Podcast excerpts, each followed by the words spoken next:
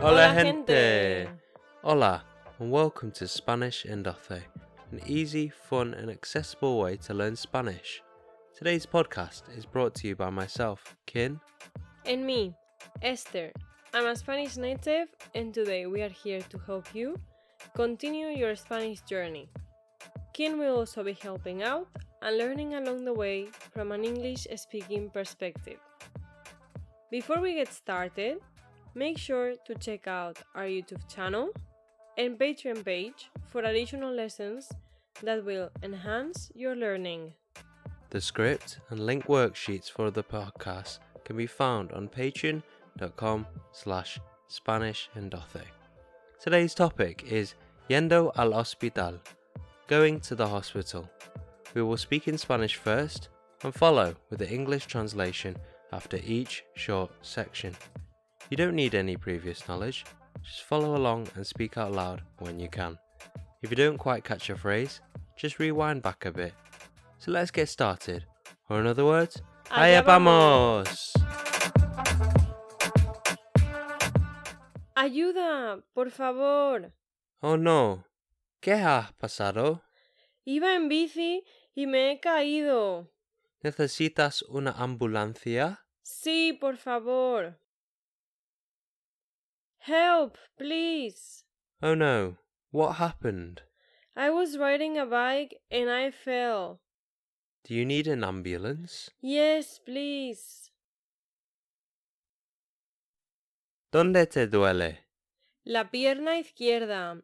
Creo que me la he roto. Por favor, acuéstate. Me duele mucho. Tomate este medicamento y el dolor pasará. Where does it hurt? The left leg. I think I broke it. Please lay down. I'm in a lot of pain. Take this medication and the pain will go away. Vamos a hacerte una radiografía. Por supuesto. Los resultados nos dirán si está rota. Espero que no. We are going to make you an x ray. Of course. The results will tell us if it is broken. I hope not. Lo siento, tu pierna está rota. ¿Qué hago ahora? Necesitas cirugía. Vale, gracias, doctor. Programaré la cirugía para esta noche. Sorry, your leg is broken. What do I do now? You need a surgery. Okay, thank you, doctor. I will schedule the surgery for tonight. Tienes que quedarte en el hospital. ¿Cuántas noches? tres noches. Queremos asegurarnos que te recuperas bien. Vale, muchas gracias. You have to stay at the hospital. How many nights? Three nights. We want to make sure that you recover well. Okay, thank you very much. ¿Cómo estás hoy? Me duele mucho la pierna. ¿Me puedo tomar algo para el dolor? Sí, ahora viene la enfermera y te dará una pastilla. Vale, muchas gracias. No soporto más el dolor. How are you today? My leg is hurting a lot.